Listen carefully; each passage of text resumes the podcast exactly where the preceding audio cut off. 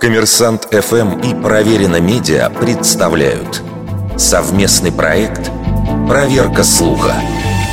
Правда ли, что государство имеет право отобрать имущество у граждан при военном положении и не только? Основания для введения военного положения прописаны в соответствующем законе и связаны с нападением иностранного государства. В этой ситуации – Власти имеют право отменить выборы, жестко контролировать работу СМИ, запретить массовые мероприятия, ввести комендантский час, ограничить въезд и выезд из страны. Есть там и пункт об изъятии необходимого для нужд обороны у организаций и у граждан с последующей выплатой компенсации. Это расплывчатая формулировка, которая, тем не менее, действительно позволяет фактически конфисковать собственность.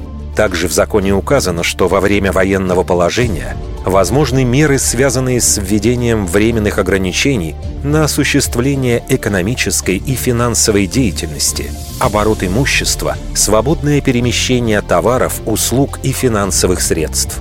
В каких еще случаях государство может отбирать собственность без объявления особого положения? Например, даже в обычное время – полицейским закон разрешает использовать транспорт организации, а в экстренных случаях даже личные автомобили граждан. А правительство уже 8 лет замораживает накопительную часть пенсии россиян, которую пускают на текущие выплаты. А Центробанк с 8 марта нынешнего года ограничил выдачу наличной валюты с личных счетов.